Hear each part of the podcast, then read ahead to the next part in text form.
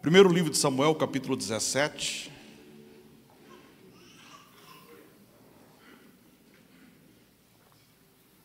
Nós estamos falando uma série de mensagens sobre derrubando gigantes. Eu já disse a vocês como nascem os gigantes, é, foi a primeira ministração. A segunda ministração, eu falei com vocês sobre algumas características daqueles que Deus levanta para matar gigantes. E hoje eu quero falar sobre a paternidade de um vencedor de gigantes. Como que é o pai daquele que nasceu para matar gigantes? Quais são as características desse pai? Como é a paternidade dele? É necessário nós aprendermos um pouquinho sobre isso. E esse texto vai falar para nós sobre a paternidade de um matador de gigante. Amém? Diga-se assim comigo a paternidade de um matador de gigante.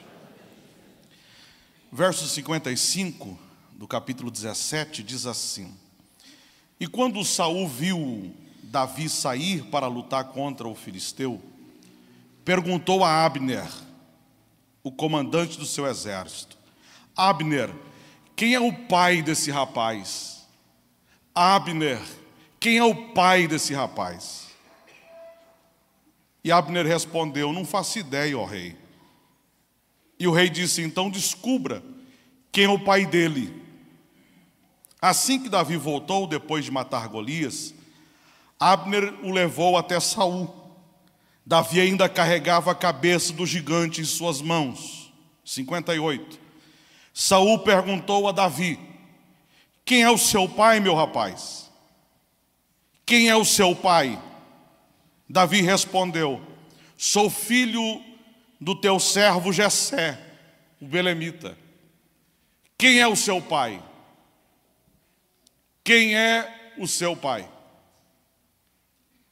Em cima desta pergunta, nós vamos meditar sobre essa paternidade de um matador de gigante. Por favor, feche os seus olhos. Coloca a mão no coração e diga assim comigo, Senhor Jesus, nesta noite eu preciso ouvir a Sua voz. Então fale comigo, mais uma vez. Diga assim: Eu preciso entender algumas coisas com relação à minha paternidade. Portanto, Senhor, ministra ao meu coração tudo aquilo que o Senhor tem para a minha vida nesta noite, em nome de Jesus. Uma menininha, certa feita, procurou a mãe e disse à mãe: Mamãe, se nós temos o Papai Noel que todo final do ano nos dá presente, se nós temos o Papai do céu que todos os dias nos dá pão para comer, por que ainda nós mantemos o papai aqui em casa? Mamãe, se nós temos o Papai Noel que todo final do ano, no Natal, nos dá presentes, se nós temos o Papai do céu que todos os dias coloca pão sobre a nossa mesa, por que nós mantemos o papai aqui em casa? Olha que pergunta.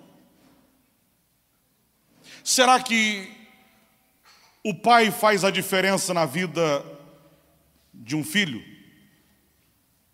Qual é a diferença que o pai faz? Qual é o papel do pai nas nossas vidas? Vamos tentar aprender um pouquinho sobre isso. Freud disse certa feita, falando sobre a, sobre a paternidade, ele disse assim: que não dá para conceber a ideia de uma criança ser criada sem a proteção do pai.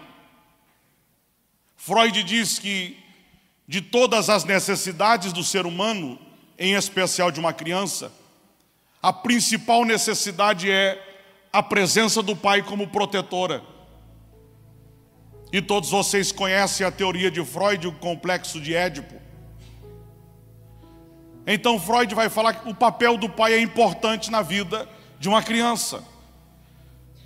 O escritor da Jocum, Marcos Souza Borges, o pastor Cote, ele escreveu um livro e esse livro eu recomendo vocês a lerem.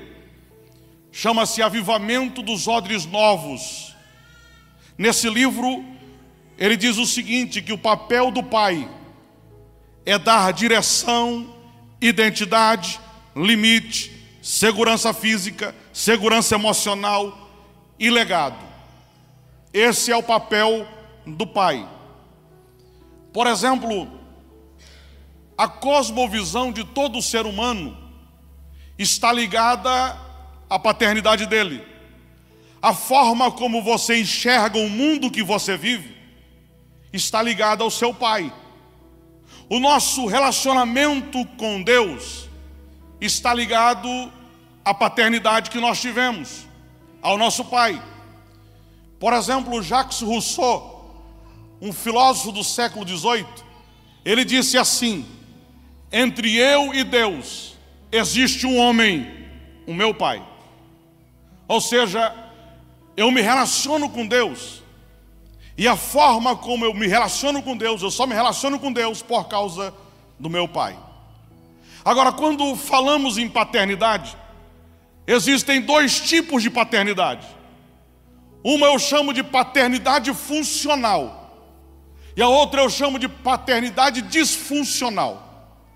O que é a paternidade funcional, pastor? A paternidade funcional é aquela que dá certo, é aquela que cria pessoas de caráter, é aquela que cria e que forma pessoas para o mundo que vão fazer a diferença. Essa é a paternidade funcional. Uma paternidade que não nos deixa cicatrizes, uma paternidade que exerce o amor, uma paternidade que dá identidade, uma paternidade que deixa legado. Essa é a paternidade funcional. E quando falamos em Dia dos Pais, como o dia de hoje, a maioria de vocês lembram dessa paternidade funcional, de algumas lembranças que vocês carregam em suas memórias, do exemplo que o pai foi, a, da história que vocês viveram juntos. Por exemplo, é impossível eu, no dia dos pais, não lembrar do meu pai. E quando eu lembro do meu pai, eu lembro da paternidade funcional dele. O que de bom ele fez. Enquanto eu pensava hoje sobre o dia dos pais, eu tentava pensar na minha memória alguns fatos importantes, eu lembrei de um tempo em que nós morávamos no sítio, presbítero Flávio. E meu pai pastoreava uma cidade, uma igreja no sítio. O sítio chamava-se Aldeia Feliz. E o nome é sugestivo, Aldeia Feliz.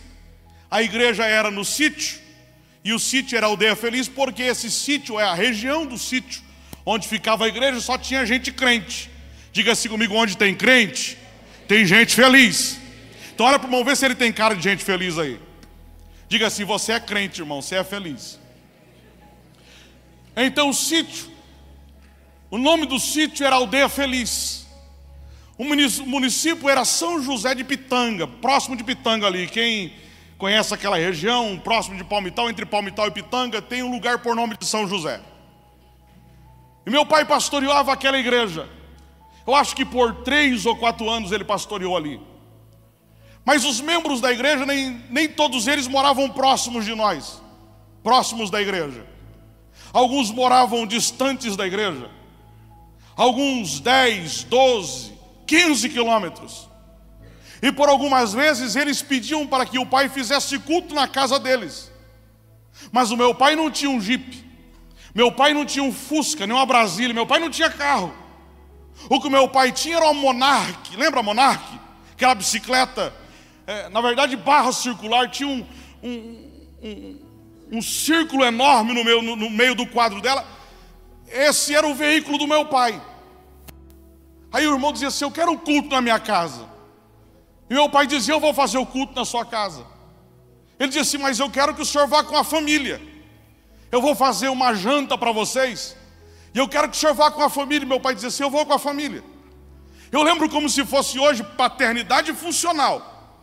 Meu pai acordava bem cedo, ia para o mato que ficava próximo da nossa casa e cortava uma varinha. Uma varinha grande. Ele descascava aquela varinha, tirava a casca da varinha. Nós chamávamos de imbira a casca. Ele arrancava a casca e da casca ele ia trançando e fazia uma rédea. Ele fazia uma rédea e ia o que sobrava da casca, ele fazia um chicote para a gente. Aí quando a gente acordava pela manhã, meu pai tinha acordado antes, mas quando a gente acordava estava amarrado no portão da nossa casa. Três cavalos. Ele dizia assim: Meus filhos, hoje vocês vão andar a cavalo. Eu dizia assim: Cadê o cavalo, pai? Está amarrado lá no portão de casa. Ele dizia assim: Seu cavalo é branco, filho. Eu dizia assim, nossa, meu cavalinho é branco. E o do Marcos? Não, o do Marcos ele é um cavalo pampa. Ele tirava parte da, da, da casca e outra parte não tirava. Então o cavalo ficava branco e verde. O cavalo do Marcos é pampa. E o da Marta? Não, o da Marta ele é um cavalo escuro. Aí, três cavalos amarrados no portão de casa. Imagine você, 12 quilômetros para uma criança. Caminhar 12 quilômetros para uma criança é difícil. E meu pai dizia assim: Nós vamos para o culto, na casa do irmão Fulano de Tal. Mamãe e o papai vai à frente, o pai vai de bicicleta junto com a mãe. Porque se vocês cansarem, o pai, o pai amarra o cavalo de vocês na bicicleta. Coloca vocês na garupa e o pai vai levando vocês. Mas vamos, tentem ir no cavalo de vocês. E nós montávamos daquele cavalo e pegávamos a rédea e o chicote, vamos lá, ai! E batia no cavalo e o cavalo corria com a gente. E o meu pai e minha mãe atrás e a gente na frente. A gente corria. Chegávamos na casa onde teria culto, o irmão já preparava um colchão para a gente dormir. Enquanto a mãe e o pai jantavam, a gente dormia. Terminava o culto, pai acordava a gente, pegue o cavalo, o cavalo está esperando vocês, está amarrado no pasto. Ele está pegue o cavalo, e pegávamos o cavalo e saíamos correndo. Quantas vezes? Eu lembro do pai ter feito isso. Isso é memória. Eu lembro do dia que ele me ensinou a andar na bicicleta barra circular. Ele dizia assim: meu filho, coloque uma das pernas nessa, nesse círculo que tem, no pedal e você vai, eu vou te dar um empurrãozinho, você vai pedalando. Eu não sei se você aprendeu a andar de bicicleta com o pai, mas o meu pai não tinha um dinheiro para comprar uma BMX para mim. Não tinha dinheiro para comprar uma bicicleta, então era dele mesmo. Colocávamos o pezão aqui, naquele círculo, e a gente ia torto do lado e ia lá, pedalando. Eu comecei a lembrar dessa paternidade funcional, daquilo que o meu pai fez que serviu de memória afetiva para nós de casa. Agora, se existe a paternidade funcional, existe a paternidade disfuncional. E qual é a paternidade disfuncional, pastor? A paternidade disfuncional é aquela que te marca é aquela que deixa em você cicatrizes. Por exemplo, 70% dos presos relatam ter problemas com o pai. 80% daqueles que estão ou que estavam na FEBEM relataram aos psicólogos que tiveram problemas com os seus pais. Quem leu 100 anos de solidão de Gabriel Garcias Marques o escritor de 100 anos de solidão diz assim: os filhos herdam as loucuras dos pais. Note, os filhos herdam as loucuras dos pais. Mas qual pai que vai fazer com que o filho herde a sua loucura? É um pai disfuncional. É um pai que não soube exercer a sua paternidade. Um tempo desse eu disse à igreja: que os piores tiranos não nasceram tiranos. Os piores monstros, Chico, não nasceram monstros. eram bebês bonitos, saudáveis, com todo um histórico de vida para frente que seria construído. Os tiranos não nasceram tiranos, não nasceram monstros. Mussolini não nasceu monstro. Adolfo Hitler não nasceu monstro. Amin Dada não nasceu monstro. Stalin não nasceu monstro. Maduro da Venezuela não nasceu monstro. Não nascem monstro. São formados com o tempo. São formados no berço da casa. São formados pelos pais. É o pai que não soube exercer a sua paternidade. Uma paternidade disfuncional. Por exemplo, se você pegar a história de José Stalin, a história diz que Stalin, ele provocou a morte de 20 até 40 milhões de pessoas. Alguns dizem que ele matou mais que Hitler. Mas a história, o biógrafo de Stalin diz que quando o pai de Stalin chegava pela manhã ou à tarde em casa após o serviço, a mãe de Stalin pedia para ele fugir para a casa da vizinha. E quando não dava tempo, o pai de Stalin amarrava ele em um tronco e o espancava com a barra de ferro. Imagine você, uma criança de 7, 8, 9, 10 anos, sendo espancado pelo pai com a barra de ferro. Tornou-se um déspota, um pária, um monstro para a humanidade. Alguns de vocês, ou quase todos nós, já assistimos a os heróis dos contos ou dos gibis, das histórias de quadrinho. E eu me perguntava por que o Coringa é tão feio. Por que o Coringa é tão feio e tão mau? Aparentemente, ele poderia ser um, uma pessoa hilária, cômica. Ele poderia usar aquilo que ele tem de feio para fazer os outros sorrirem, sorrirem. Mas porque, além de ser feio, ele é mau. Diga assim comigo tem gente que além de ser feia, é maldosa. Olha para o irmão e fala assim: não é o seu caso, irmão. Você é bonito. e bonito.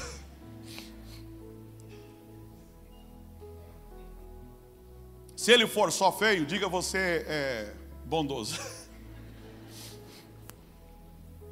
Mas eu me perguntava por que o Coringa, além de ser tão feio, é tão mal.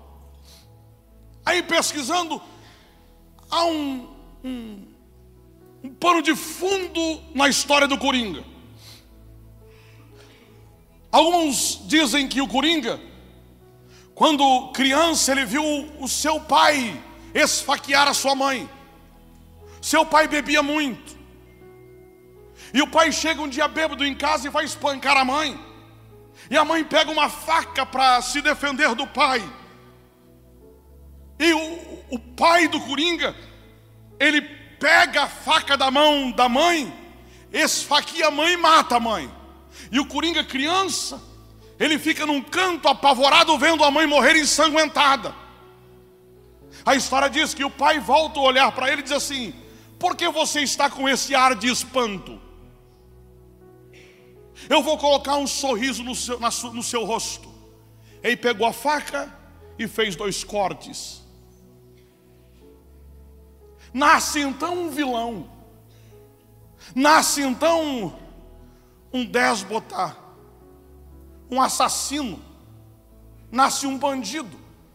Por causa de uma paternidade não funcional. Uma paternidade disfuncional.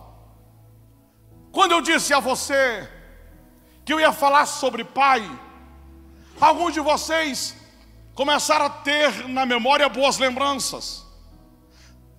Mas quando eu falei que iria falar sobre pai, para alguns parece que eu mexi no calcanhar de Aquiles. Enquanto eu preparava a mensagem a semana passada, Deus falou ao meu coração, meu filho, quando você perguntar quem é o seu pai, Alguns não vão nem conseguir responder. Eu disse, Deus, por qual razão? Deus me disse duas razões. Uma positiva e uma negativa.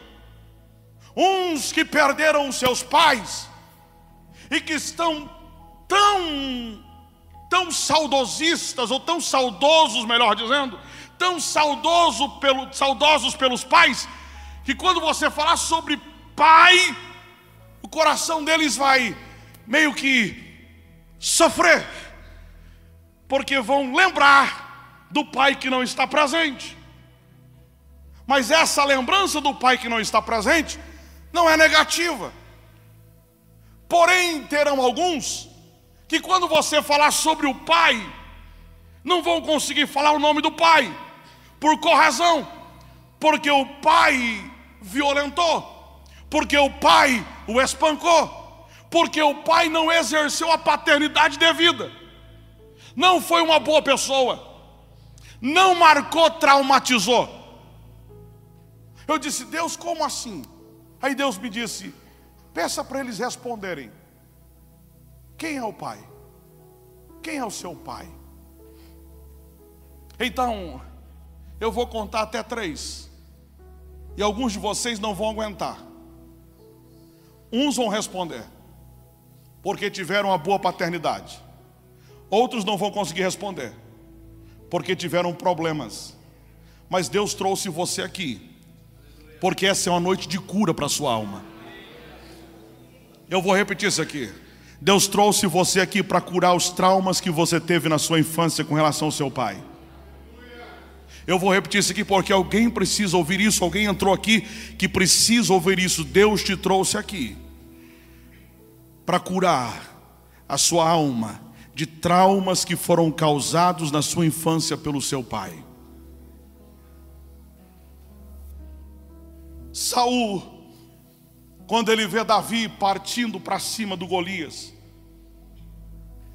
ele chama o comandante do seu exército, o Abner, e pergunta para ele assim: Ô oh, Abner, quem é o pai desse rapaz?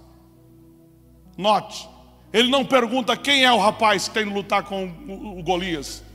Ele pergunta quem é o pai dele. Parece que Saul identificou que a vitória de Davi comunicava mais sobre o pai dele do que sobre ele próprio. Diga assim comigo: tem coisas na minha vida que comunica mais sobre o meu pai do que sobre mim. Então olha para um e fala assim: tem coisas em você que fala mais sobre quem é o seu pai do que quem é você. Saul não quer saber quem é Davi. Quem é aquele rapaz que está partindo para cima do Golias? Não, quem é o pai dele? Depois, quando Davi vence Golias, o Abner pega Davi e diz assim: O rei quer saber, o rei quer ver você, quer saber quem é seu pai. Então, o Abner pega Davi pela mão e conduz até a presença de Saul. E Saul olha para ele, ele com a cabeça do gigante na mão, Saul pergunta para ele: Quem é o seu pai? A pergunta que eu faço a você: Quem é o seu pai? Quem é o seu pai? Quem é o seu pai para você? Pastor, eu sei o nome dele, não é o nome dele que eu quero saber. Pastor, eu sei o telefone, não é o telefone dele que eu quero saber. Quem é o seu pai para você? Quem é o seu pai?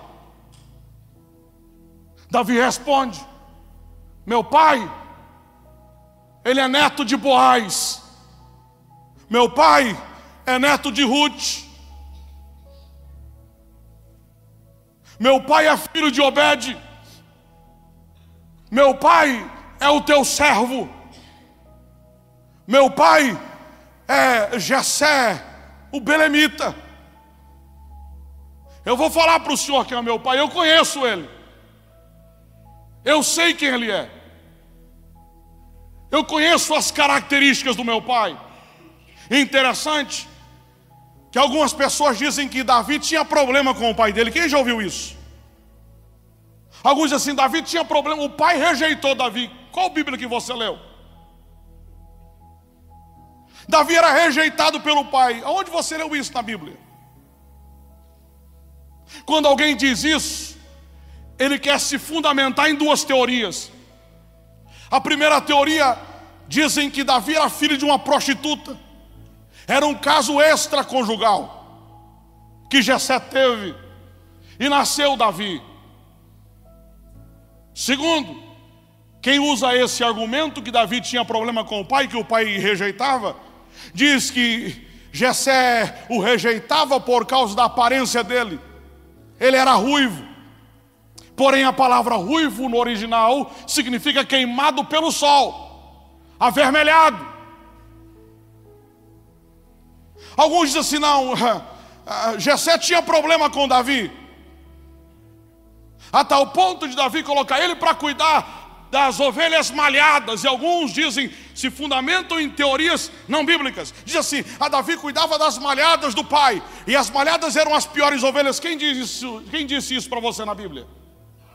O termo malhada aqui na Bíblia, quando diz que Davi cuidava das malhadas do pai, o termo malhada significa rebanho. Não é o mesmo que duas cores. Aqui é rebanho. Davi cuidava do rebanho do pai. Aí essas duas teorias, que Davi era filho de uma prostituta, que Davi era rejeitado pela cor, essas duas teorias são quebradas com argumentos bíblicos. Primeiro, eu não posso colocar uma pecha sobre a paternidade de Jessé. Eu não posso colocar um defeito na paternidade de Jessé usando essas três teorias. Por qual razão? Por três razões. Primeira razão, o próprio nome de Davi. A palavra Davi vem de dor, de amado. E todos vocês estão cansados de saber que o nome da pessoa ele revela muito daquilo que o pai sente por ele.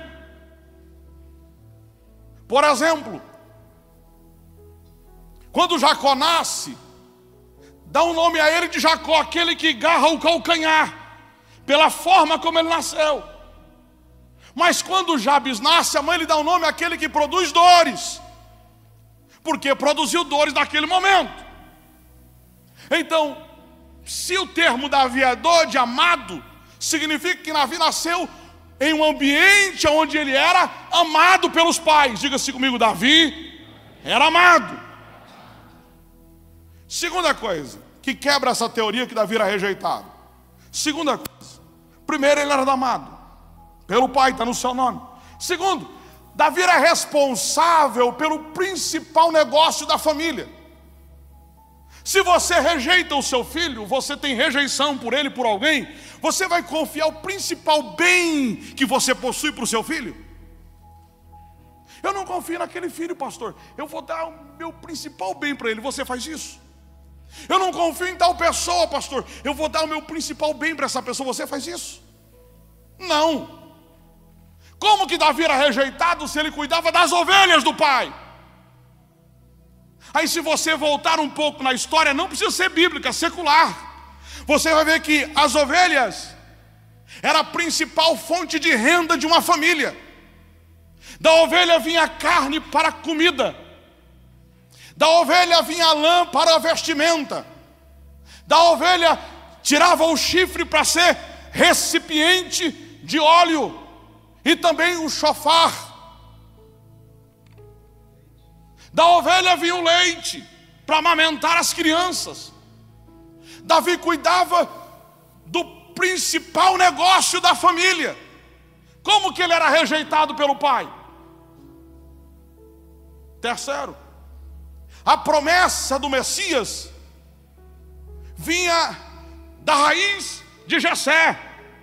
Jeremias, eh, Isaías, quando vai falar sobre o Messias, sobre Jesus, ele não fala diretamente sobre Davi, ele fala sobre o pai, porque brotará um rebento de um tronco de Jessé, e das suas raízes um renovo frutificará. O que é que Isaías está dizendo? De Jessé vai nascer o Messias, de Jessé vai nascer aquele que vai restaurar a nação, de, da raiz de Jessé, do tronco de Jessé. Então, esse Jessé aqui não pode, não pode ter sido um pai que não exerceu muito bem a sua paternidade. Então, esse negócio de que Davi era rejeitado, eu não sei aonde ler na Bíblia. Diga-se comigo, Davi era amado pelo pai. Então o rei pergunta para ele: quem é o seu pai? Ele responde: meu pai é Jessé. Aí como que é, pastor, a paternidade de um campeão? De alguém que nasceu para vencer gigantes? Quais são as características deste homem? Que vai ser um instrumento de Deus para trazer o mundo alguém que vai matar gigantes. E nesta noite, queridos, eu estou pregando para pais, para pais de homens e mulheres que nasceram para matar gigantes. Não, não, não, só o pastor que levantou a mão. Eu estou pregando nessa noite para pais de homens e mulheres que são pais de homens e mulheres que nasceram para matar gigantes. Então, para facilitar, catuca o irmão diga assim: você é pai ou mãe de um matador de gigante. Diga os seus filhos vão matar os Golias da vida. Só quem crê levanta a mão e agradeça a Deus.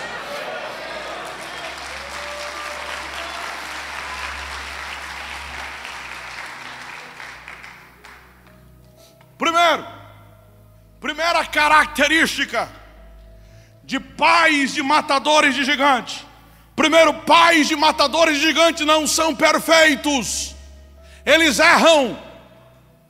Então, dê aquele sorriso por mão de crente que entende, diga assim: pais de gente que nasceu para matar gigante, diga erra, diga assim: o seu pai errou com você. Diga você, não devia, mas também vai errar com os seus filhos. Pais de matadores gigantes erram, mas o erro de um pai de um matador de gigante não é um erro intencional, não é um erro produzido no coração de uma pessoa maldosa. O pai de um matador de gigante, ele erra, mas não erra com intenção. Ele não erra porque o coração dele é maldoso, não. Ele erra por falhas humanas. Ele erra porque ele é humano e o humano erra, gente. Ai, pastor, eu queria que meu pai fosse um anjo. Ah, eu também queria. Mas se o seu pai fosse um anjo, você teria que ser filho de Deus, um anjo também. E filho de Deus, entendo aqui, alguém que mora lá em cima já, como anjo lá em cima. Então, pais de matadores de gigante não são perfeitos, erram. Olha o que diz o texto, quem tem a Bíblia, leia comigo. 1 Samuel capítulo 16, verso 12. Verso 11 e 12. Então Samuel perguntou: São estes todos os seus filhos? Jessé respondeu: Ainda tem um mais novo, mas ele está no campo tomando conta do rebanho. Mande chamá-lo, disse Samuel. Nós não nos sentaremos para comer enquanto ele não chegar. Jessé mandou chamá-lo. Note, o profeta chega sem avisar. Ele chega em Belém sem avisar ninguém. Ele chega em Belém e diz para Jessé: reúna os seus filhos, porque Deus proveu no meio deles um que será rei. Jessé logo reúne os filhos que estavam em casa. Primeiro, o Jessé não não rejeitou Davi porque Davi não foi convidado para aquele momento. Foi uma falha. Foi um erro, mas não uma rejeição. Agora, por que Gessé errou aqui? Primeiro, porque o evento era surpresa. Imagine você, você que tem três filhos e um filho está trabalhando e os outros dois estão em casa. Aí alguém chega de surpresa e fala assim: reúna os seus filhos. Às vezes você não vai nem ter a percepção que falta um. Por quê? Porque o evento é surpresa. Segunda coisa, o evento era surpresa e o profeta era a pessoa mais importante depois de Saul na época. Imagine você receber em casa a pessoa, a segunda pessoa mais importante do Brasil. E essa pessoa chega na sua casa sem avisar e fala assim: reúna os seus filhos. O choque da informação, o choque da notícia, da mensagem, às vezes vai mexer com suas emoções, a tal ponto de você esquecer algumas coisas. Sim ou não? Quando alguém me visita sem avisar e chega em casa assim, eu falo: meu Deus, eu estou esquecendo de alguma coisa? Às vezes esqueço de, de oferecer uma xícara de café, um copo de água. Por quê? Porque chegou de surpresa. Então, o profeta era a segunda pessoa mais importante. Tem um choque você receber alguém assim. Segundo, o evento foi surpresa. Terceiro, nem o profeta e nem o pai sabia qual era o rei. O profeta não sabia que era Davi. E nem o pai sabia que era Davi. Então, a questão de, do pai ter, é, no momento, não ter trago Davi para a mesa não significa rejeição, apenas um ato de esquecimento. Então não é porque o meu pai esqueceu algumas coisas que ele me rejeitou.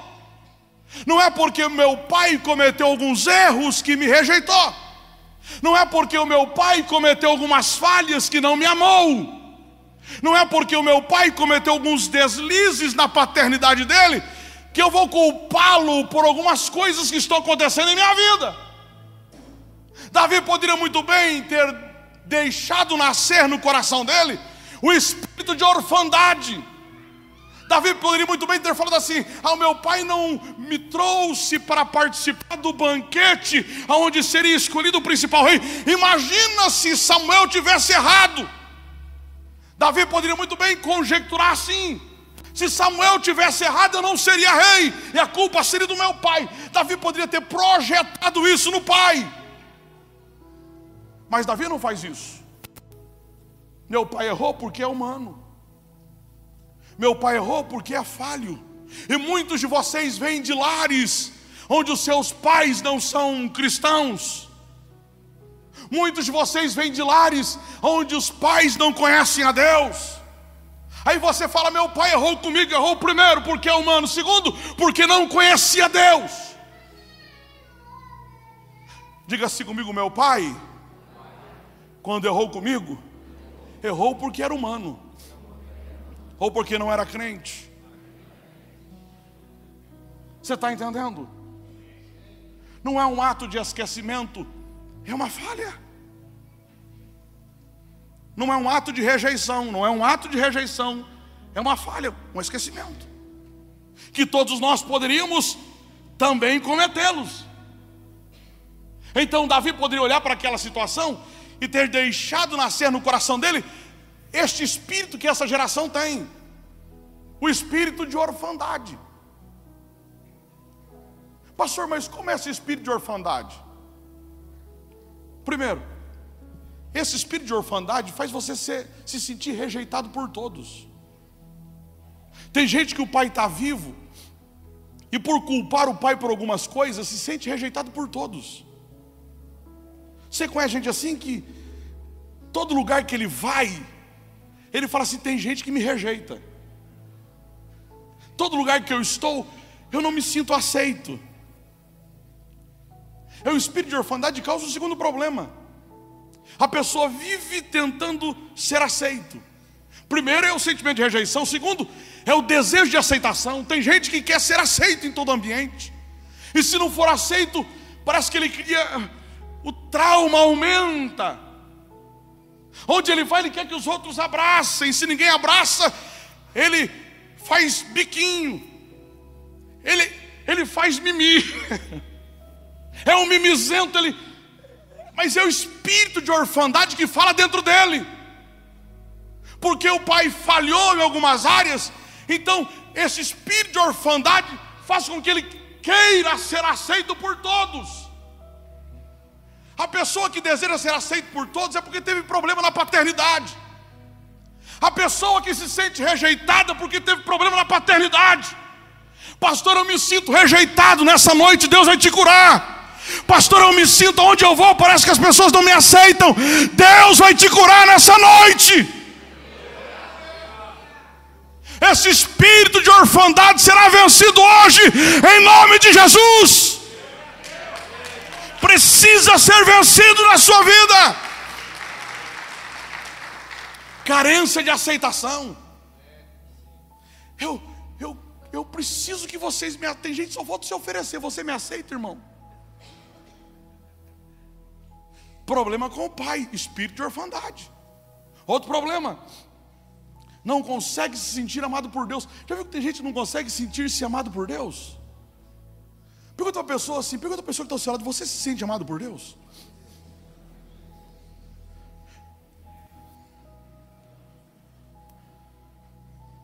Por que eu não consigo ser amado, eu não consigo me sentir amado por Deus?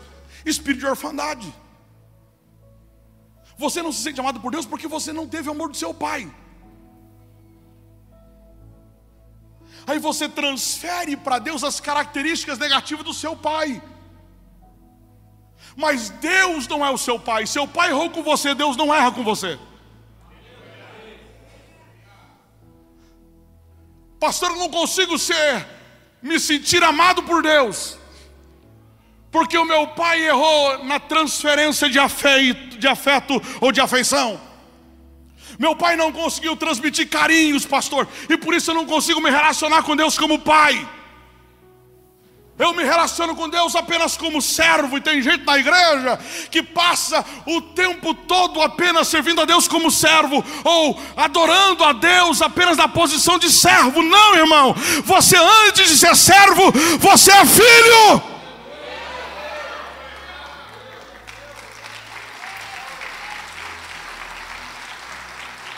Eu acho que Deus não me ama, pastor, e por isso eu me relaciono com Ele apenas.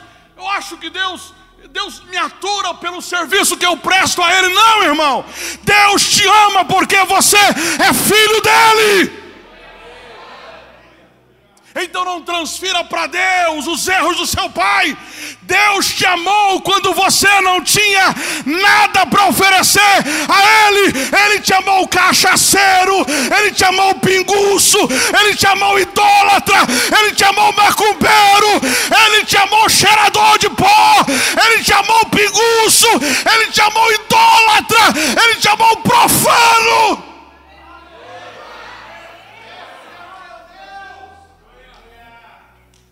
Ele te amou por correção, porque você é filho.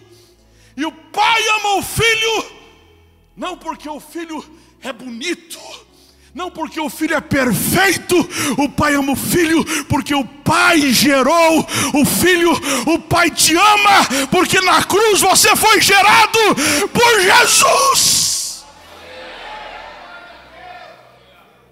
Então, se o seu pai não te ama, ou se você não se sentia amado pelo seu pai, não pense você que Deus não te ama. Não tenha dificuldade de se relacionar com Deus, de sentir-se amado por Deus. Deus te ama. Olha para a pessoa e fale bem baixinho para ela assim: Deus te ama. Diga teu pai pode ter falhado. Diga, mas Deus não falha. Diga, você tem um pai na verdade, você não tem um pai, você tem um aba. Você tem um paizinho. Quando nós nos relacionamos com ele, nós não nos relacionamos com ele só a nível de um pai, de um pai que exerce autoridade paternal. Nós relacionamos com ele a nível de aba, de intimidade. Nessa noite você pode vir à igreja e abrir o seu sorriso nos dias dos pais e dizer assim: Eu tenho um pai no céu que me ama a despeito dos meus erros, das minhas falhas. Derraia sé, Kamaya Kayama. Feio como você ele te ama, bonito como você ele te ama, perfeito como você ele te ama, imperfeito como você ele te ama, sábio como você ele te ama, ignorante como você ele te ama, santo como você ele te ama, profano, ele também te ama. Sorria de novo para ele e fala assim: Você tem um pai que te ama. Hayamaias. Kayamaragasore kalamas. Harabaragasore kalamas.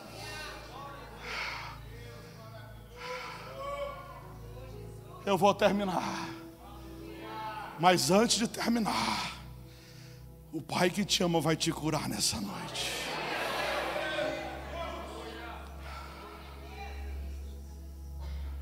Você que está do lado da pessoa que está aí, você vai ser boca de Deus para ela agora.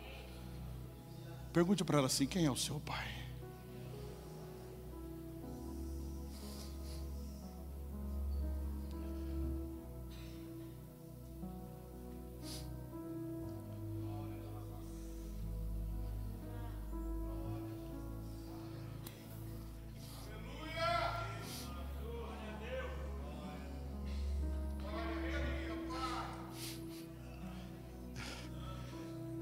Não quero usar de meios para te emocionar. Mas tem gente que não está conseguindo falar. Tem gente que já está chorando. Pergunte de novo, pergunte para si, quem é o seu pai?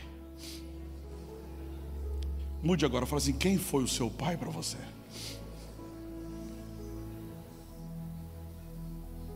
Quem foi? Ô Davi, quem é o seu pai? Quem é o seu pai, Davi?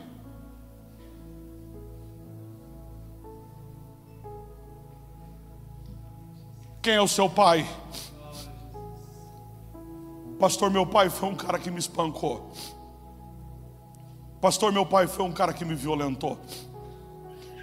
Pastor, meu pai foi um cara que me xingava.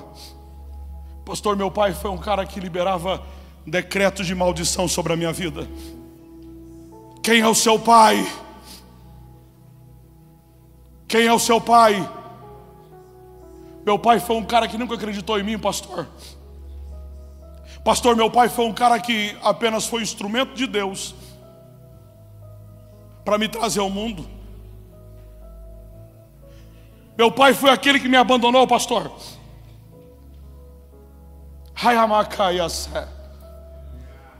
Pastor, meu pai é tão mal que nem o, meu nome, nem o nome dele ele deixou colocar na minha certidão de nascimento. Nem o sobrenome dele eu carrego, pastor. Quem é o seu pai? Quem é o seu pai? Meu pai era aquele que me maltratava na frente dos amigos. Quem é o seu pai?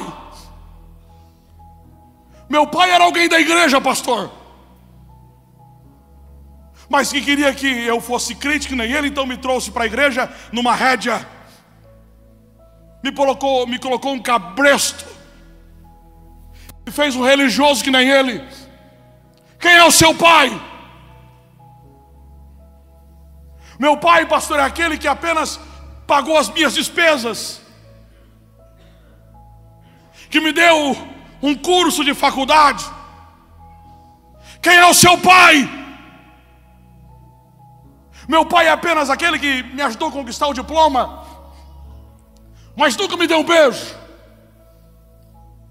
nunca me abraçou, nunca me deu afeto, nunca me colocou no colo, nunca demonstrou amor, nunca orou por mim, nunca colocou a mão sobre a minha cabeça. Quem é o seu pai?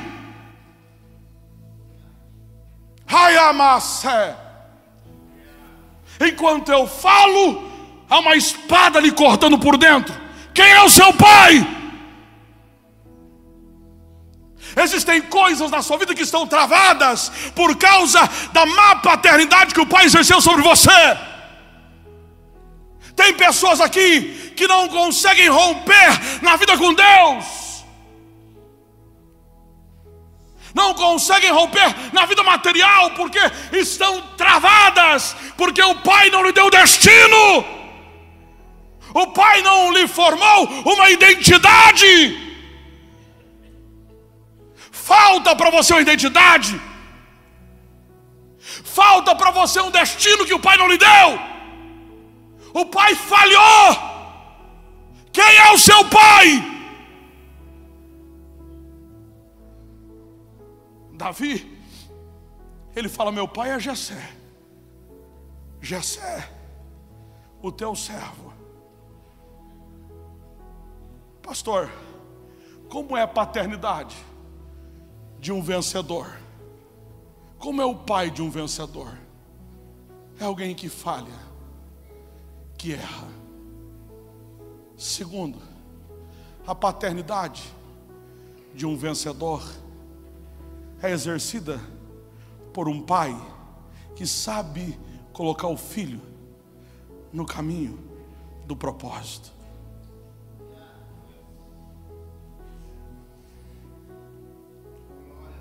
o pai sabe dar destino para o filho. Pastor, mas não é o profeta que dá destino, o profeta revela. Mas quem coloca o filho no caminho do propósito, da realização, do destino que ele vai encontrar é o pai. Pergunta para a pessoa que está ao céu, pergunta assim: quem lhe colocou no caminho do propósito? Quem é o seu pai? Por que essa insegurança que você tem? Por que esse medo que você possui? Por que essa falta de objetivo?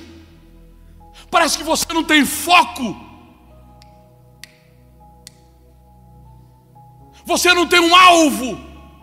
Você começa coisas e não termina. Sabe, tem gente que Começa, começa e nunca consegue terminar. Eu sou inseguro, pastor. Eu não tenho segurança no que eu faço. Eu começo, eu estou focado, mas daqui a pouco eu me perco. Eu não tenho foco, não tenho meta, não sei para onde eu vou. Quem é o seu pai? Já olha para Davi e fala para Davi: Meu filho, pega aqui pão, queijo, um pouco de, de milhos tostados e vai levar para os seus irmãos que estão na guerra. O pão e os grãos tostados você entrega para eles comerem. Já os queijos você entrega para o comandante do exército. E quando você entregar, pergunte para ele como é que estão os seus irmãos. Quem colocou o filho na rota do propósito foi o pai. O profeta disse assim: vai ser rei. Jessé disse: se ele é rei, eu coloco ele no caminho. Sabe por que você está perdido? Porque faltou um pai para lhe dar direção. Hayamase. Sabe por que é um sentimento de insatisfação no seu coração? Porque faltou um pai para lhe dar segurança. Mas nessa noite, enquanto eu prego para você, existe um pai que não falha, que sabe exercer a paternidade e esse pai, enquanto eu prego para você, ele está dizendo assim: esse pai sou eu, eu estou aqui. Eu sou o seu pai. Eu sou o seu pai. Quem é o seu pai? Diga assim comigo, pai. Diga mais forte, o pai. Coloca o filho no caminho do propósito. Eu estou pregando para pais aqui nessa noite que a partir dessa mensagem vão colocar os filhos no caminho.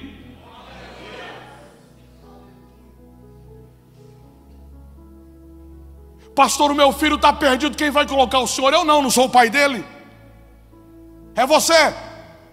Você vai colocar o seu filho no caminho. Você vai dar o destino profético que ele tem. Você vai colocar no caminho do destino profético. Você vai apontar para ele a direção. Ele tem promessa, tem, mas ele está perdido. Eu estou pregando para pais aqui, eu vou repetir isso aqui: pais que são matadores de gigantes. Mas tem matadores de gigantes que estão perdidos. Tem reis que estão vivendo uma vida miserável porque o pai não aprendeu a dar destino.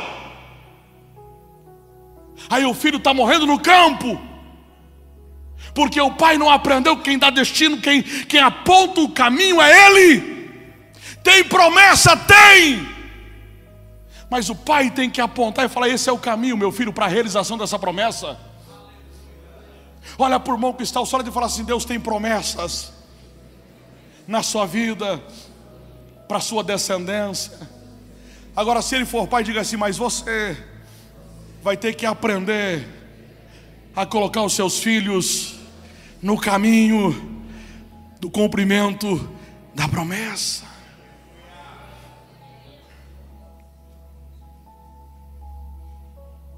Como é a paternidade de um matador de gigante? Primeiro, é exercido por alguém que erra, que falha.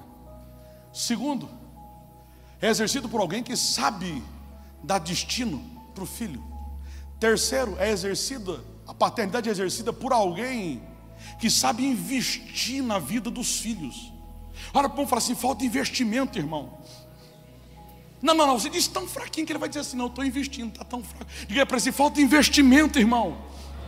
Diga mais forte, diga assim: falta você investir mais. Essa semana eu conversava com o Paulo, e amanhã é, feri amanhã é feriado. Eu conversava com o Paulo, ah, pastor, tem expogou, então vou demorar um pouquinho mais para você chegar atrasado e perder o show da Maiara e Maraísa. Tô ligado, irmão. Amarra Jesus. Tô agoniado, pastor. Comprei o convite. Vai perder o convite em nome de Jesus. Vou ficar aqui até começar. Não, começa uma hora da manhã lá. Não. Né?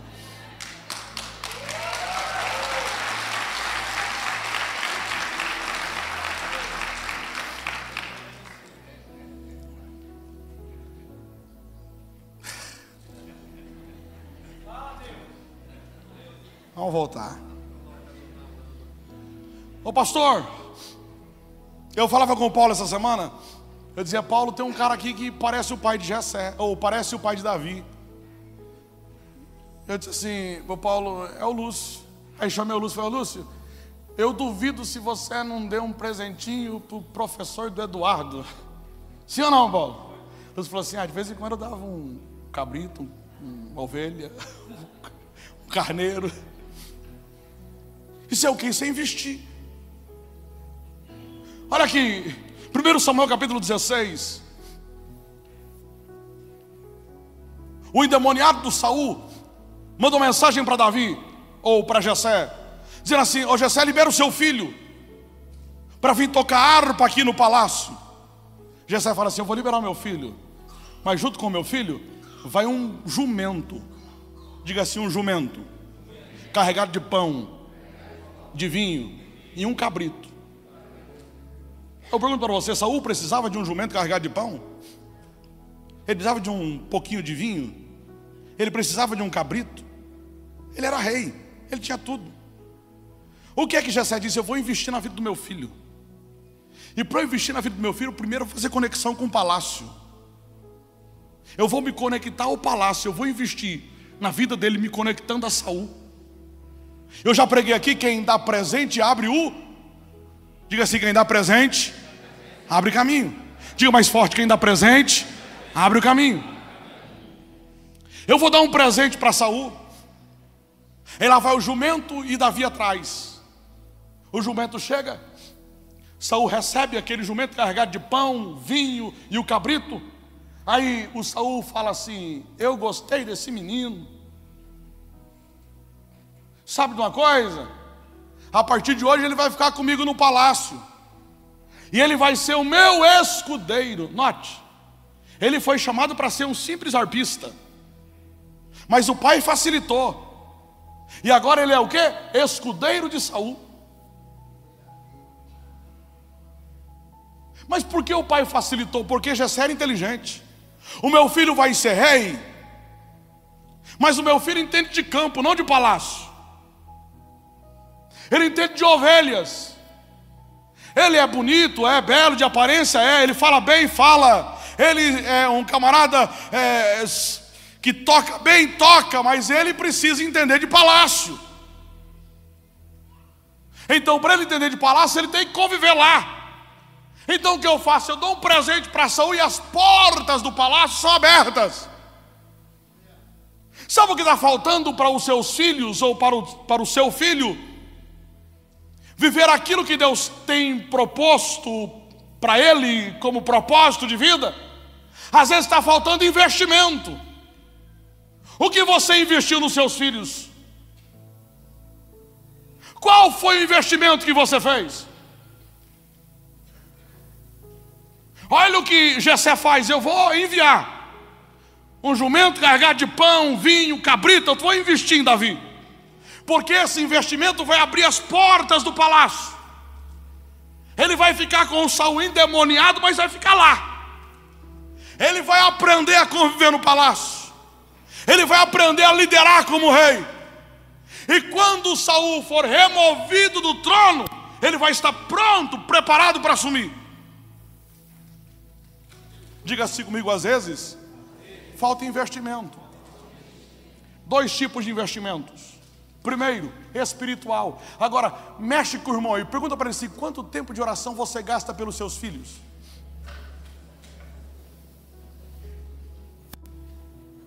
Não, muda aí, fala, qual foi a última vez que você orou pelos seus filhos?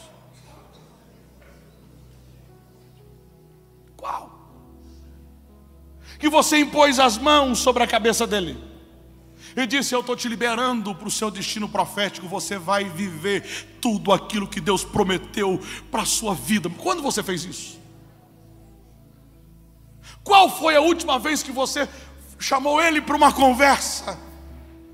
Que você leu a Bíblia com ele? Qual foi?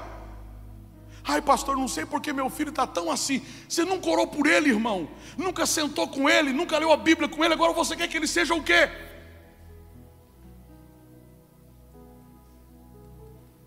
Ai, pastor, está tão. O meu adolescente está tão rebelde em casa. Você nunca senta com ele para aconselhar biblicamente. Quem aconselha ele é a Netflix. Quem aconselha ele é o videogame que ele joga todo dia? Quem é que aconselha os seus filhos? Você não ora, você não lê a Bíblia, você não jejua. Aí o filho está com um problema, ô pastor, jejua pelo meu filho, meu irmão, se você não jejua por ele, eu vou jejuar. Pastor, entra num propósito aí pelo meu filho, 21 dias de oração, eu e o senhor, eu irmão, quem pariu Mateus, que cuide dele, que embale ele.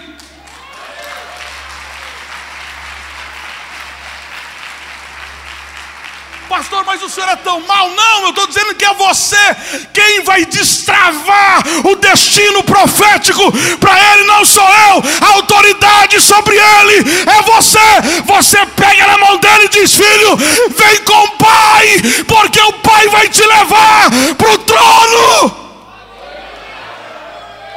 Não sou eu, é você que faz isso. A última vez que você jejuou, orou, leu a Bíblia com ele, qual foi? Investimento espiritual, investimento financeiro. Qual foi o último investimento financeiro que você fez na vida dos filhos? Aí você, para você, você compra a melhor roupa, para o filho você compra pior.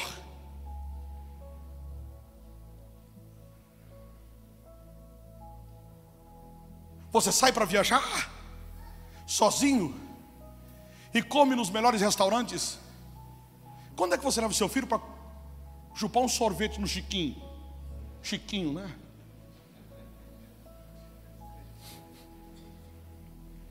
Nenhum pastel você paga para o coitadinho.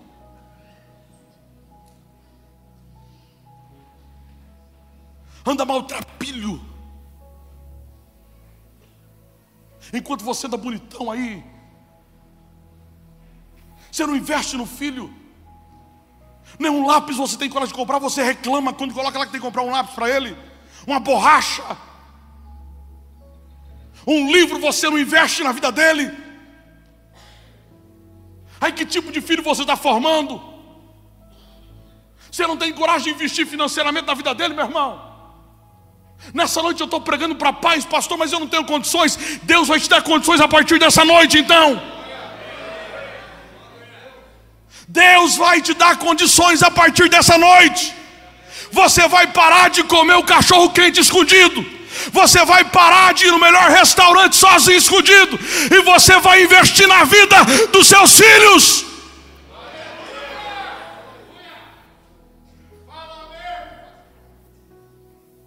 Qual investimento você fez na vida dos filhos? Quem é o seu pai? O pai é aquele que vai me colocar no caminho do propósito. Quem é o seu pai? Se coloque em pé para eu encerrar.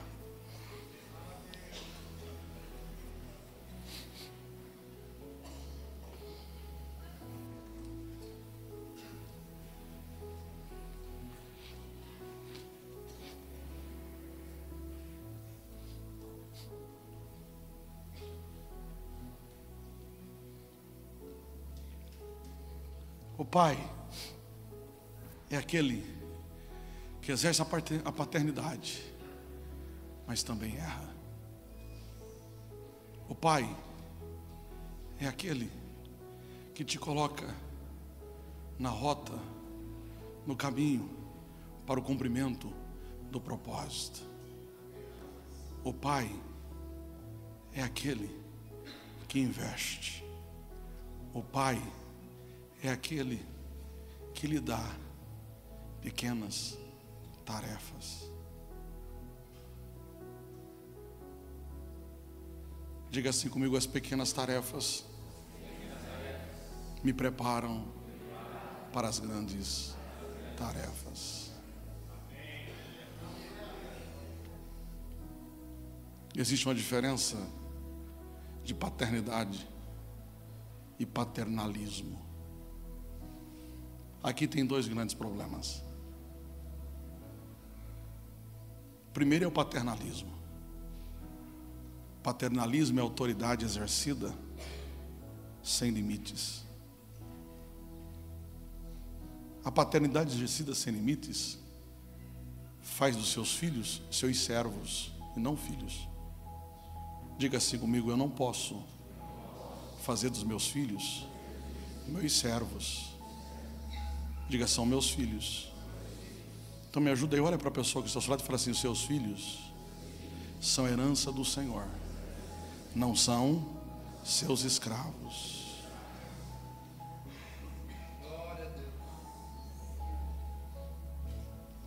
Eu disse a você que o pai, ele dá pequenas tarefas. Ele chama Davi e fala assim: Davi, vai levar pão para os seus irmãos. Davi vai cuidar das ovelhas do pai. São pequenas tarefas. Existem pais que fazem dos filhos os seus escravos, escravizam os filhos. Mas existem pais que não dão tarefa nenhuma para os filhos, nenhuma para os filhos. Os filhos acordam a hora que querem, dormem a hora que querem e não fazem nada em casa. Diga comigo assim: um bom pai sabe dar responsabilidades aos seus filhos. Diga assim: um filho que é criado com responsabilidades será um cidadão responsável.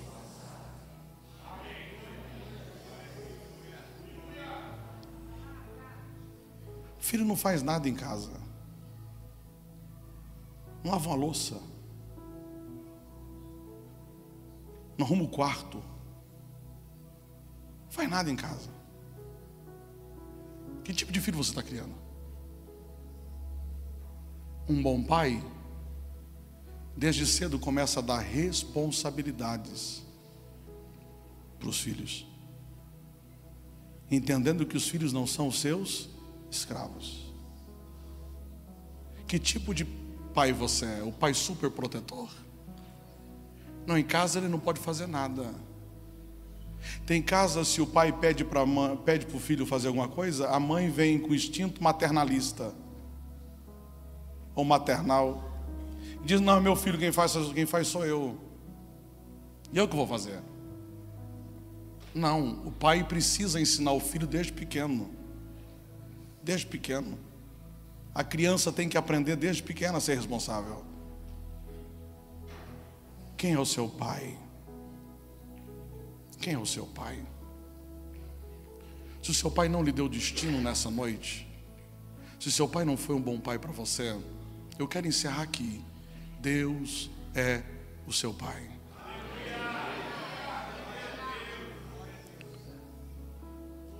Nós não somos órfãos.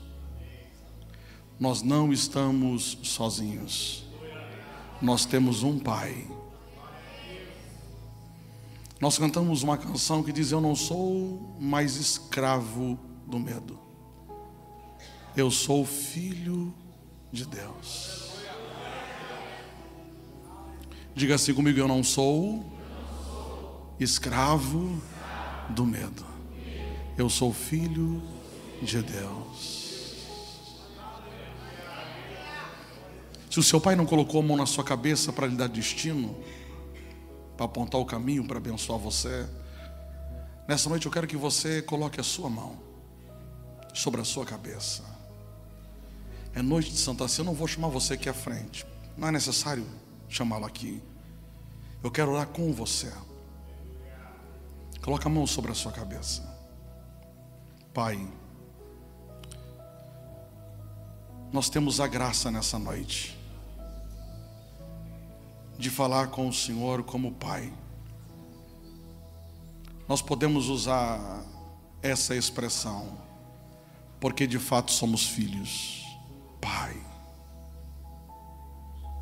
Deus, essa palavra que constrange alguns, essa palavra que, ao ser expressada, traz lembranças doentias à memória de alguns. Mas quando nós nos referimos ao Senhor Pai, essa palavra traz ao nosso coração cura. Ó Deus, enquanto eu prego nessa noite, enquanto eu pregava, o Senhor me mostrava, Pai, corações, corações feridos, machucados, Pai, enquanto eu pregava, o Senhor me mostrava uma criança, ó Deus, debaixo de uma cama, chorando com medo do Pai. Uma criança que foi ferida na sua paternidade.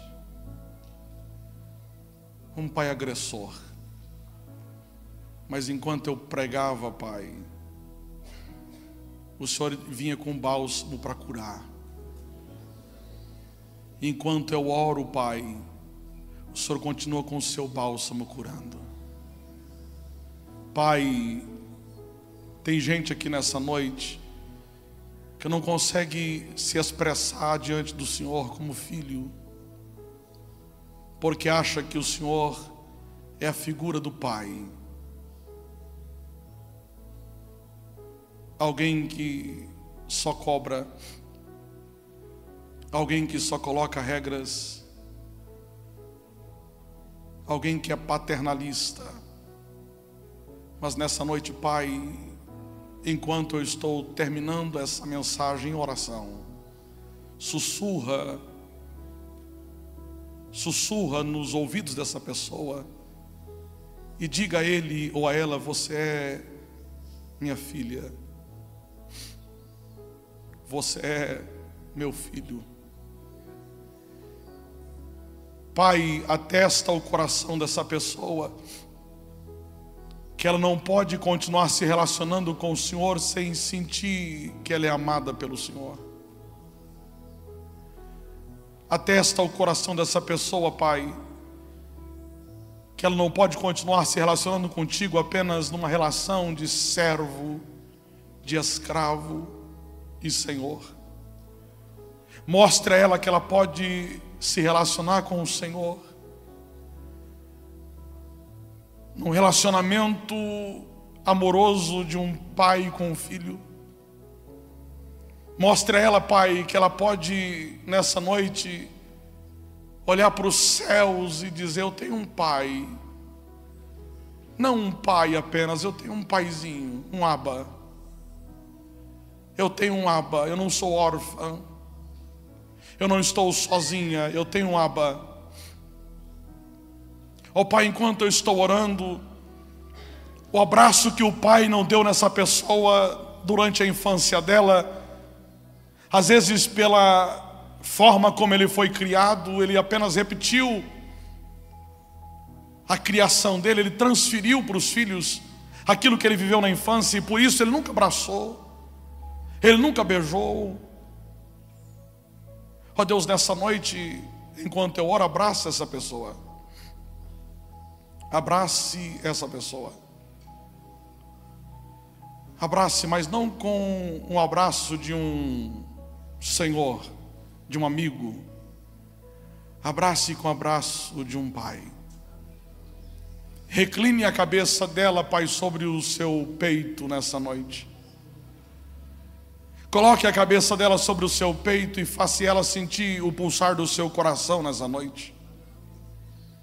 Ó oh Deus, porque assim sendo, os traumas que ela viveu na infância vão sendo arrancados nessa noite. Toda violência sofrida nesta noite, Pai, vai ser vencida porque nós cremos que nós estamos diante daquele Pai que é verdadeiro. Ó oh Deus, enquanto eu termino esta pregação, esse sermão, ó oh Deus, vai lá no mais profundo da alma dessa pessoa. E essa ferida causada por uma paternidade disfuncional, maligna, Ó Deus, essa ferida que foi causada por um pai que foi instrumento do diabo para machucar e para ferir esta pessoa. Ó Pai, em nome de Jesus, enquanto eu encerro este sermão, vai lá no profundo do, da alma dela, ó Deus, e arranque essa ferida. Espreme essa ferida, Pai. Mas não permita ele ou ela sair daqui nessa noite com o mesmo sentimento, Senhor de rejeição, de não aceitação, todos os traumas que essa pessoa carregou até hoje, Pai, eu repreendo em nome de Jesus Cristo. Ó Deus, nós declaramos a tua igreja abençoada. Nós nos submetemos à Sua paternidade nessa noite. O Senhor tem todo o controle sobre nós, como nosso Pai. Nós reconhecemos a Sua paternidade e nós nos submetemos a ela. Faça em nós a Sua vontade e nos dê o destino que o Senhor tem para cada um de nós. Mas sare, ó Deus, as nossas almas, cure as nossas feridas nessa noite todos com os olhos fechados. Eu sinto em fazer isso aqui. Quem é o seu pai? Quem é o seu pai? Eu não sou muito de visões, mas Deus me dá duas visões nessa noite. De uma menina debaixo de uma cama, criança, apavorada, trêmula e chorando bem baixinho. Há um medo no coração dessa criança pela paternidade doentia do pai. E a segunda visão que Deus me dá nessa noite é de uma criança num canto sozinha e vendo as outras crianças sendo abraçadas. E só você não é abraçado. Só essa criança não é abraçada. Todas as outras demais receberam abraços, ela não recebeu abraço nenhum. Não é porque não tinha pai, é porque o pai não exercia uma paternidade afetiva. Aí você dizia no seu coração: por que todos têm um pai assim e eu não? Isso criou barreiras em você, criou traumas em você. Tem coisas que você quer fazer e não consegue. Você não consegue se, se sentir amado por ninguém. Você entra no relacionamento, olha onde Deus está me levando nessa noite para falar com alguém. Você entra em relacionamento e sai. Porque no fundo, no fundo, você diz: não me amam. Não me amam.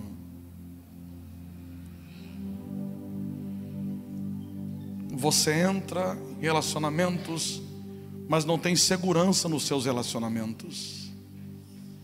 Porque no fundo você diz: não me amam. Mas Deus está ali dizendo nessa noite: Eu sou seu pai e eu te curo. Eu curo você desses traumas. Eu curo você dessas feridas.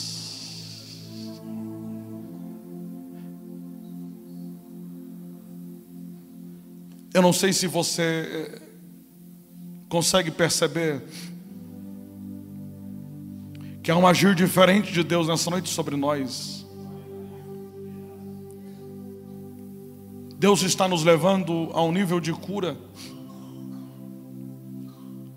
E Deus me diz que tem ministérios travados na igreja.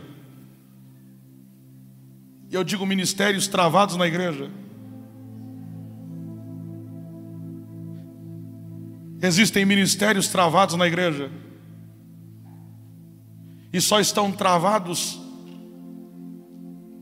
porque existem pessoas que estão exercendo esses ministérios e que não conseguem exercer a paternidade porque de fato foram feridos lá atrás. Mas Deus estaria dizendo: Eu sou o seu pai. Eu te curo nessa noite. Eu destravo o que está travado na sua vida nessa noite. Eu arranco a ferida que está na sua alma nessa noite. Eu supro todas as carências afetivas que você teve na sua infância nessa noite. Você vai sair daqui nessa noite como disse o salmista no Salmo 127, como flechas nas mãos de um valente. Se Deus é o seu Pai nessa noite, Ele está te curando. E após ele te curar, ele vai te colocar na, ele vai te colocar no arco dele, você vai ser uma flecha de Deus. Você que não tinha alvo, a partir dessa noite você vai ter alvo. Você que não conseguia ser projetado a partir, ai, ai, ai, ai, ai, a partir dessa noite Deus vai te projetar.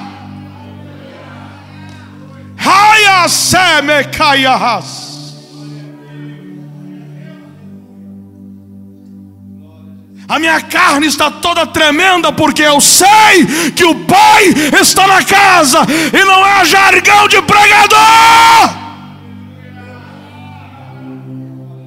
Raiasse. Enquanto eu prego, eu sei que o Pai passa poltrona por poltrona, confirmando a paternidade dele e dizendo: Você é o meu filho amado. Raia sé, raia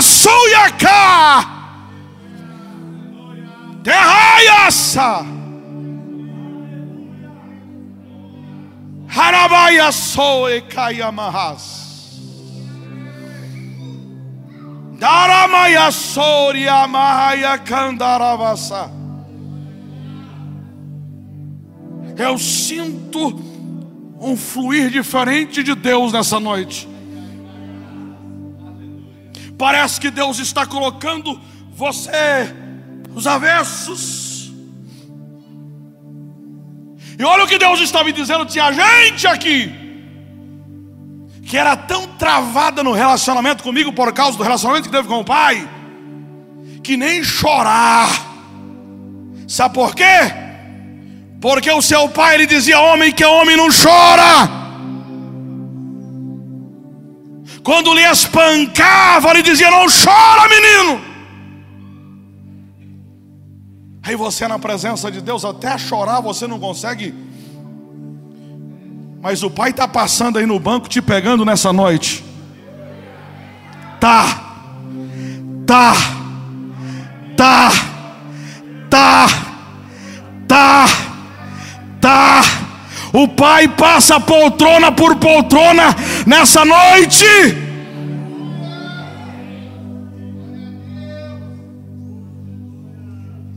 Olha onde Deus está nos levando nessa noite. Existem meninas que estão aqui.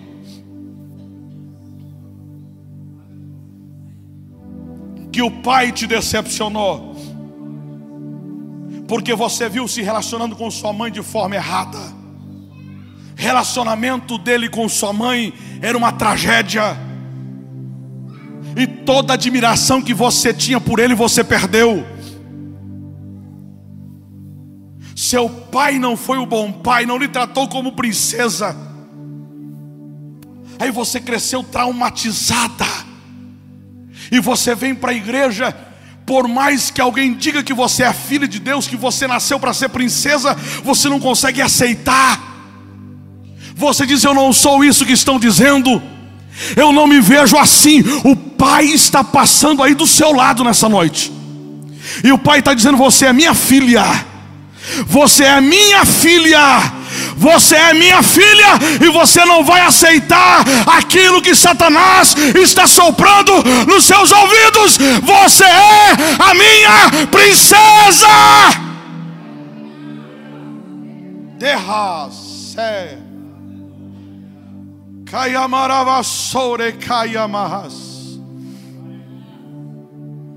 O Pai está passando, tocando em corações nessa noite. Enquanto Ele toca, Ele cura. Agora, conforme você vai sendo curado nessa noite, conforme o Pai toca onde tem que ser tocado, você que sente que o Pai está tocando você, eu quero que você expresse pelo menos um pouquinho de gratidão a Ele, conforme o Pai vai te tocando, curando algumas áreas da sua vida que você tinha problemas, enquanto o Pai vai te tocando, lhe dando destino, lhe mostrando o caminho. Eu quero que você abra sua boca e vai agradecendo a Deus. Eu vou contar até três, no todo trauma que você tinha com relação à sua paternidade. Quando eu falar quem é o seu pai, você vai abrir a boca e vai falar o nome do seu pai biológico. E quando terminar, você vai dizer em alto e bom som: Deus é o meu pai amado. E quando você falar, aquilo que está na sua alma vai ser arrancado de dentro de você. E você não vai voltar para sua casa da mesma forma que você entrou aqui nessa noite.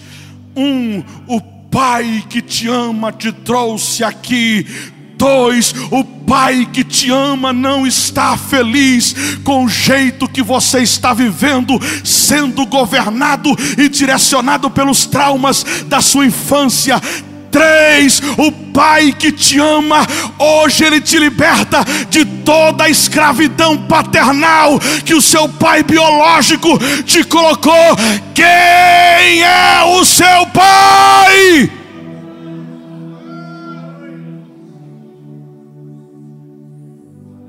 Quem é o seu pai? Fala, fala, fala para sua alma.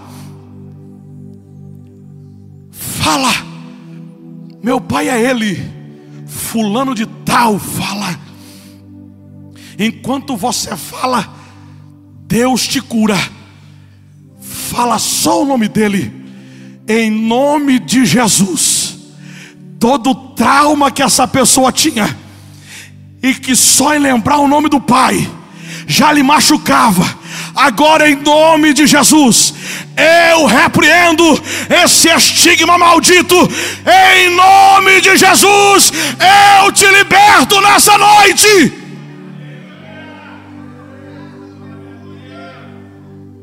Agora eu vou perguntar: quem é o seu pai? E você vai falar, entendo o que eu estou dizendo, o nome do seu pai biológico, mas você vai gritar dizendo: Deus é o meu pai.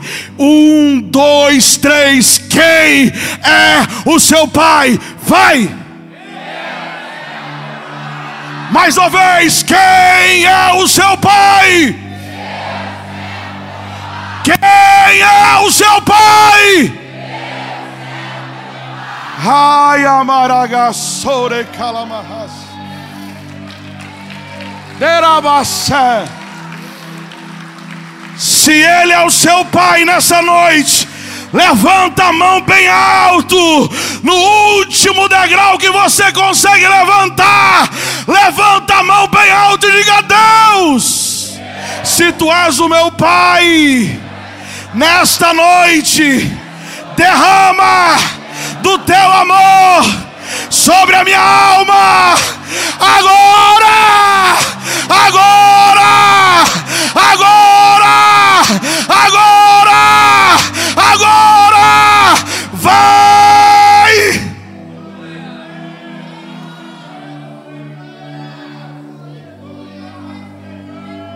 Vai!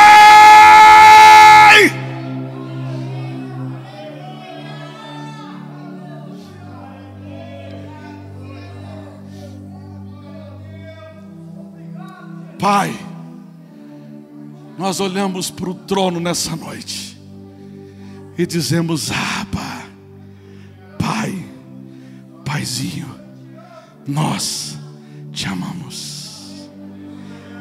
Aleluia. Você pode nesse instante sorrir para a pessoa que está ao seu lado e diga para ele: Nós somos filhos do mesmo Pai. Enche a boca e diga para ele: Nós somos filhos do mesmo Pai. Diga: O nosso Pai nos ama. Diga: O nosso Pai nos cura nessa noite.